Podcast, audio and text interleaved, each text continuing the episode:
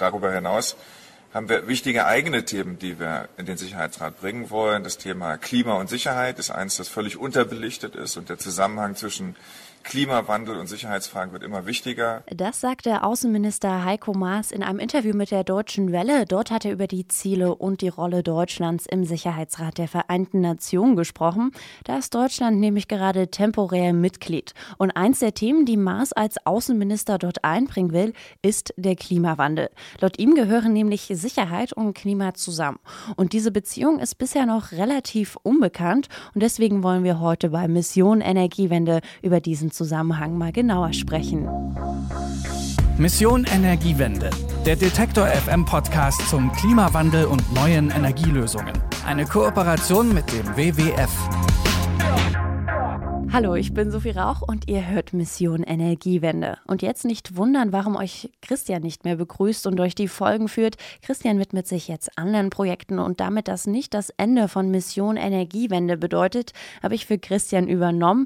Und das hat er euch auch nochmal in der letzten Folge erklärt und die gibt es natürlich auch zum Nachhören. Ich bin Sophie und ich freue mich auf die nächsten Wochen und Monate mit den neuen KollegInnen zum Thema Klima zu recherchieren und natürlich euch darüber zu informieren.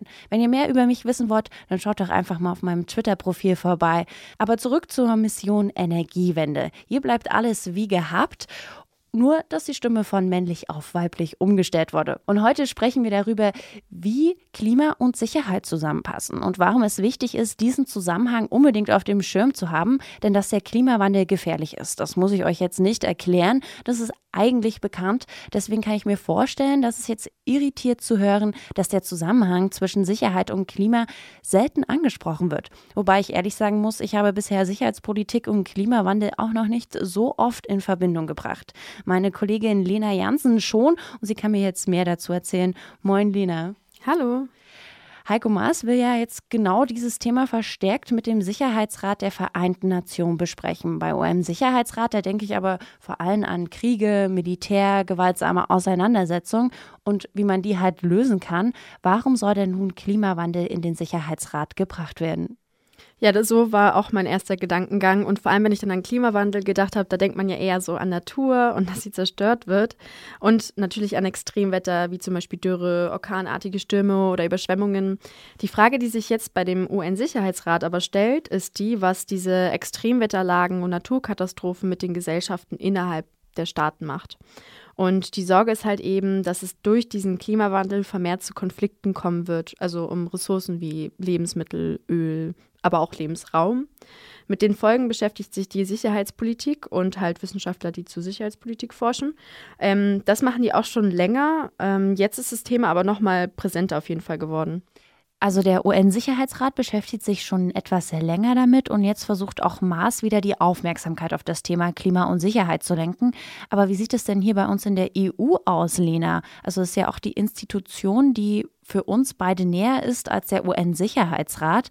Und auch erst vor wenigen Monaten hat die EU den Green Deal beschlossen. Berücksichtigt die EU schon die sicherheitspolitischen Folgen, die der Klimawandel haben kann? Also es wird auf jeden Fall schon wahrgenommen, aber es gibt eher selten konkrete Statements dazu.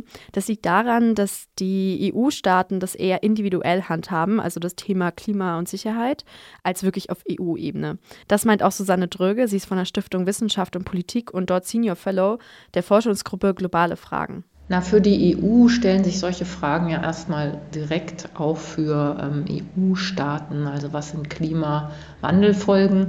Wir haben Küstenregionen, wir haben schmelzende Gletscher und ähm, Extremwetter selbst. Aber wir haben halt eine Regierungsführung insgesamt in der EU, die mit diesen Folgen umgehen kann. Das ist ja ein wichtiger Faktor für klimabedingte sicherheitspolitische Fragen. Ja, genau, das ist halt eben dieser Punkt, dass stabile Regierungen, wie wir sie hier haben, mit solchen Krisen einfach besser umgehen kann und dass sie nicht komplett aus der Bahn wirft. Ähm, und klar werden da auch innerhalb der EU Folgen des Klimawandels zu spüren sein, aber die Staaten sind halt genau stabil genug, um damit umzugehen. Konflikte oder gar Kriege um Ressourcen sind da eher unwahrscheinlich. Das kann ich mir innerhalb der EU vorstellen, dass das dann so ist. Aber wie sieht es dann mit anderen Staaten aus, die vielleicht keine stabile Regierung haben? Genau, das sind diese sogenannten fragilen und schwachen Staaten. Die werden vom Klimawandel viel mehr betroffen sein, denn da kann es einfach viel, viel schneller zu Konflikten kommen. Man muss aber wirklich auf jeden Fall immer dazu sagen, dass der Klimawandel nie als alleinige Ursache gesehen werden kann, sondern immer ein sogenannter Multiplikator ist von Ursachen. Das bedeutet, dass der Klimawandel in der Regel nicht der Auslöser für Konflikte ist, sondern bestehende einfach noch viel schlimmer macht. So einen indirekten Zusammenhang hat es zum Beispiel in Syrien gegeben. Dort hat eine extreme Wettersituation auch die Lage verschlimmert. Wie die begonnen hat, nämlich auch mit einer lang anhaltenden Dürre, die sehr ungewöhnlich lang war, die gibt es immer wieder. Ja, und an der Stelle hat sich dann wohl auch durch die veränderte klimatische Lage im Mittelmeer die Dürresituation in, in den ländlichen Regionen verschärft, was Menschen in Bewegung gesetzt hat. Das sind sehr indirekte Zusammenhänge, aber auch hier gilt, Folgen des Klimawandels können solche Situationen verschärfen. Einen direkten Zusammenhang findet man aber fast gar nicht. Susanne Dröge hat es ja dann auch schon angesprochen, nämlich dass Notlagen auch immer viele Menschen in Bewegung setzen. Was mir da zum Beispiel einfällt, ist, dass der Klimawandel eben nicht nur zu langen Dürren und extremer Trockenheit führt, sondern es kommt auch immer mehr zu Überschwemmung. Und da denke ich vor allem zuerst an die Küstenregionen, die da besonders stark betroffen von sein werden. Wenn man das jetzt einen Schritt weiter denkt und vielleicht über Inselstaaten wie die im Pazifik zum Beispiel spricht, da könnten Menschen ja auf lange Sicht ihren Lebensraum verlieren. Ja, ganz genau. Also vor allem diese kleineren Inselstaaten, wie du es schon angesprochen hast, die sind besonders betroffen. Gerade sind sie noch bewohnbar, aber man geht tatsächlich echt schon davon aus, dass die Tendenz so in den nächsten 15 Jahren eher dahin gehen wird, dass sie unbewohnbar werden könnten. Tatsächlich hat es auch schon vereinzelt Menschen gegeben, die wegen solchen klimatischen Veränderungen in Wohnort auch schon verlassen mussten.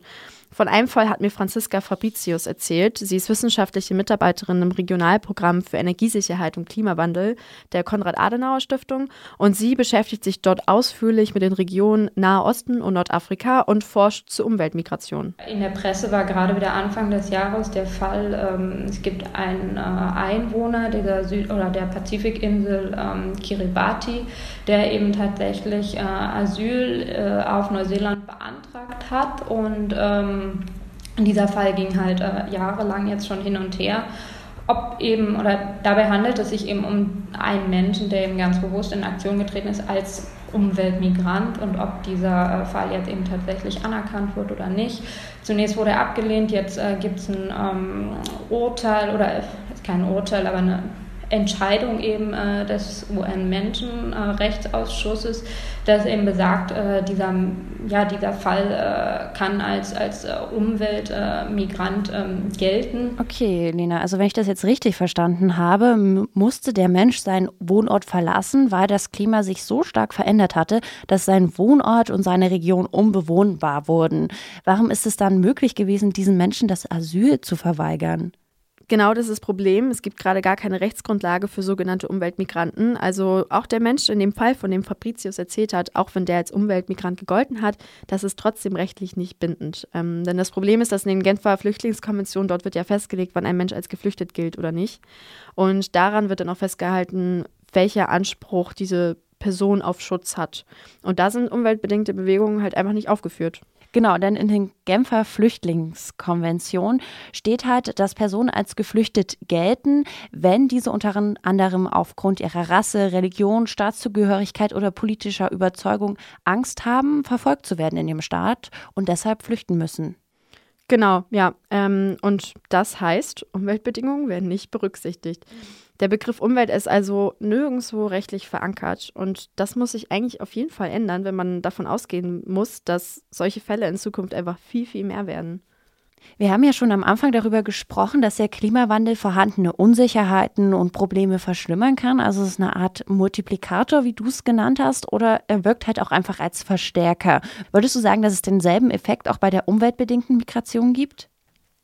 Ja, also in der Wissenschaft ist es gerade noch so, dass es keine Migration gibt, die man ganz allein auf Umweltveränderungen zurückführen kann, weil dadurch, dass sich das Klima verändert, kommt es halt, wie wir vorhin schon drüber gesprochen haben, zu Konflikten um Ressourcen oder dazu, dass Menschen kein Einkommen mehr erzielen können und die wiederum führen dazu, dass Menschen ihren Wohnort verlassen. Also ja, es ist genau das, worüber wir vorhin gesprochen haben. Es ist halt eben meistens ein indirekter Faktor. Deswegen ist es halt auch sehr selten, dass jemand als Umweltmigrant gesehen wird. Dazu muss man auch sagen, Lena, wir haben vor dem Podcast viel über dieses Thema auch diskutiert, wie wir als Redaktion Umweltmigration definieren. Und da haben wir gemerkt, es ist gar nicht so einfach. Willst du vielleicht noch mal kurz zusammenfassen, was dabei die wichtigsten Punkte waren? Ja, ähm, wir haben lange drüber diskutiert, das kann man auf jeden Fall sagen, vor allem, weil wir auch einfach gesehen haben, dass es keine allgemeingültige Definition gibt, an der wir uns irgendwie festhalten können.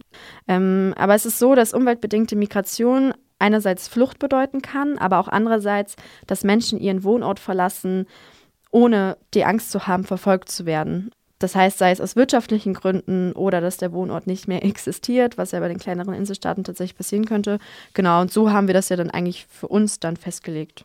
Und waren dann auch relativ zufrieden mit dieser Festlegung und sind dann auch irgendwie drauf gekommen, dass ja genau das der Grund sein könnte, warum es keine Rechtsgrundlage für UmweltmigrantInnen gibt oder warum es eben schwierig ist, eine zu finden. Wir hatten ja eben schon festgehalten, dass die Länder, die vom Klimawandel besonders betroffen sein werden oder es teilweise auch schon sind, das sind eher Länder, welche instabile Regierungen haben und somit als fragile Staaten gelten oder Länder, die zum Beispiel direkt an der Küste liegen. Jetzt ist es aber so, dass vor allem die Industrieländer mit stabiler Regierung und meist mitten im Kontinent für den Klimawandel verantwortlich gemacht werden, besteht da nicht auch eine gewisse Verantwortung dieser Länder gegenüber den fragileren Staaten? Ja, eigentlich schon, aber die Industriestaaten, die halten sich gerade doch noch eher zurück, vor allem im Rahmen der Vereinten Nationen.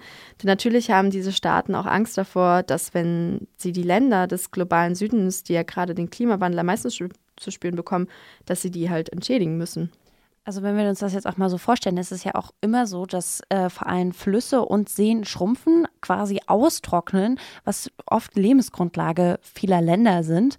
Ähm, und ein Beispiel ist da zum Beispiel der Tschadsee in Zentralafrika. Der ist seit 1993 um 90 Prozent geschrumpft, ist also quasi kaum noch vorhanden. Der See war aber Lebensgrundlage für verschiedene Länder wie den Tschad, Nigeria und Kamerun.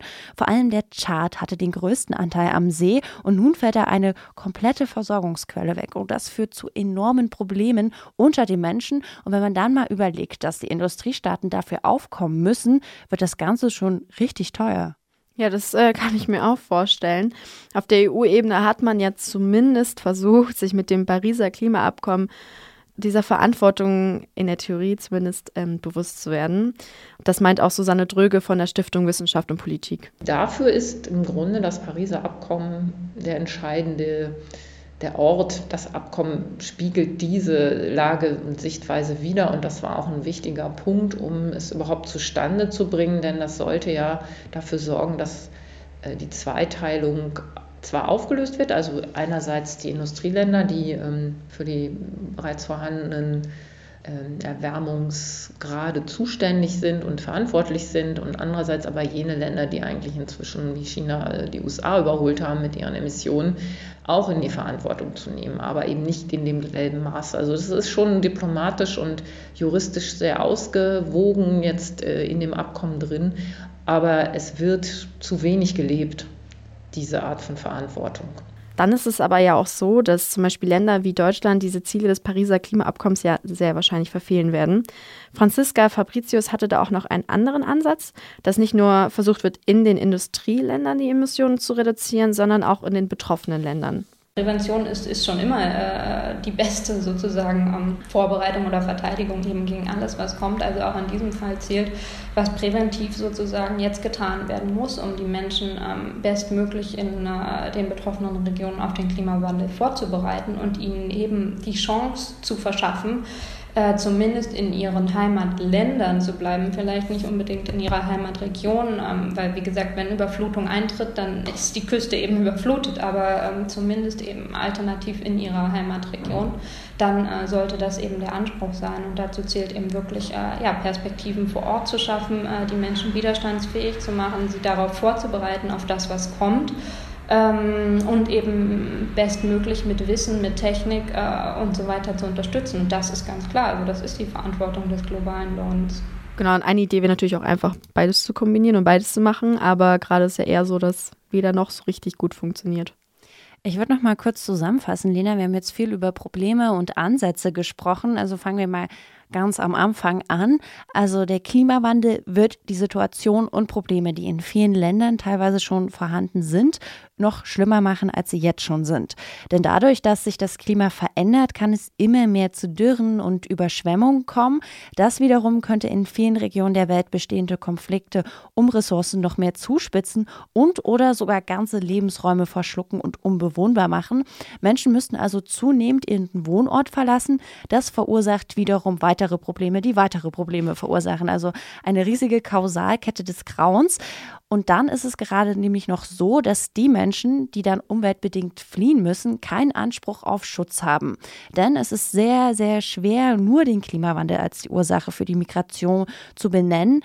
Denn es ist schwer zu sagen, ob Menschen nur wegen des Klimawandels fliehen oder ob sie fliehen, weil sich zum Beispiel aus den Extremwetterlagen neue Konflikte in den Wohnorten entwickelt haben. Wichtig wäre aber bei dieser ganzen Sache, dass die Industrieländer, die für den Klimawandel verantwortlich sind, sich dessen auch bewusst werden und Verantwortung übernehmen. Und da wäre der wichtige nächste Schritt, die Pariser Klimaziele auch wirklich einzuhalten und darüber hinaus den betroffenen Ländern mit Wissen und Technik beiseite zu stehen und einfach Verantwortung zu übernehmen. Soweit alles richtig zusammengefasst oder habe ich was Wichtiges vergessen? Lina? Nee, das äh, bringt es auf jeden Fall schon knackig auf den Punkt. Es ist alles so sehr, finde ich, doch sehr theoretisch und abstrakt irgendwie. Aber ich finde, darüber muss auch auf jeden Fall gesprochen werden. Vor allem, das merkt man auch einfach, dass es noch keine Definition überhaupt gibt. Also, wenn man vielleicht mit solchen Dingen anfangen würde oder oder das tut man ja gerade auf jeden Fall, dann müsste, würde man ja auch vielleicht einfach Menschen, die Politik machen, irgendwie zur Verantwortung ziehen, auf diese, auf diese Problematik zu antworten. Ja, und vor allem, wenn es dann gleich von der Theorie zur Aktion geht, wird es auch realer und man merkt, okay, das ist ein Problem, wenn man einfach nur dran denkt, dass wir so schon immer schwierig uns tun, mit Migration umzugehen, ist es wichtig, dass wir diesen Punkt einfach mit beachten. Genau, ja. Super, Lena. Dann danke ich dir auf jeden Fall, dass du uns mehr zum Thema Klima und Sicherheit erzählt hast. Gut, das jetzt auch noch mit auf dem Schirm zu haben. Auf jeden Fall sehr wichtig. Und echt danke fürs Reindenken, Lena. Gerne. Und damit war es das auch schon mit Mission Energiewende für diese Woche. Und damit ist auch meine erste Folge vorbei und ich hoffe, es hat euch trotzdem gefallen, auch ohne Christian. Wenn ihr wollt, dann hören wir uns nächste Woche wieder und da bleiben wir bei der UN, aber wir schauen darauf, was die Vereinten Nationen bezüglich einer nachhaltigen Modeindustrie so alles planen. Oder ob das auch ein eher unterrepräsentiertes Thema ist, wie die Sicherheitspolitik in Bezug auf den Klimawandel. Ich bin auf jeden Fall gespannt und würde mich freuen, wenn ihr wieder zuhört. Und wenn ihr das nicht verpassen wollt, dann abonniert doch einfach diesen Podcast. Und wenn euch Themen schon lange auf der Seele brennen und wir das hier mal besprechen sollen, dann schreibt mir doch gerne eine Mail an klima.detektor.fm. Ich freue mich über eure Themenvorschläge und wenn ihr einfach nur Feedback loswerden wollt, dann immer her damit. Also dann bis zum nächsten Mal. Ich bin Sophie Rauch. Macht's gut. Mission Energiewende. Der Detektor FM Podcast zum Klimawandel und neuen Energielösungen. Eine Kooperation mit dem WWF.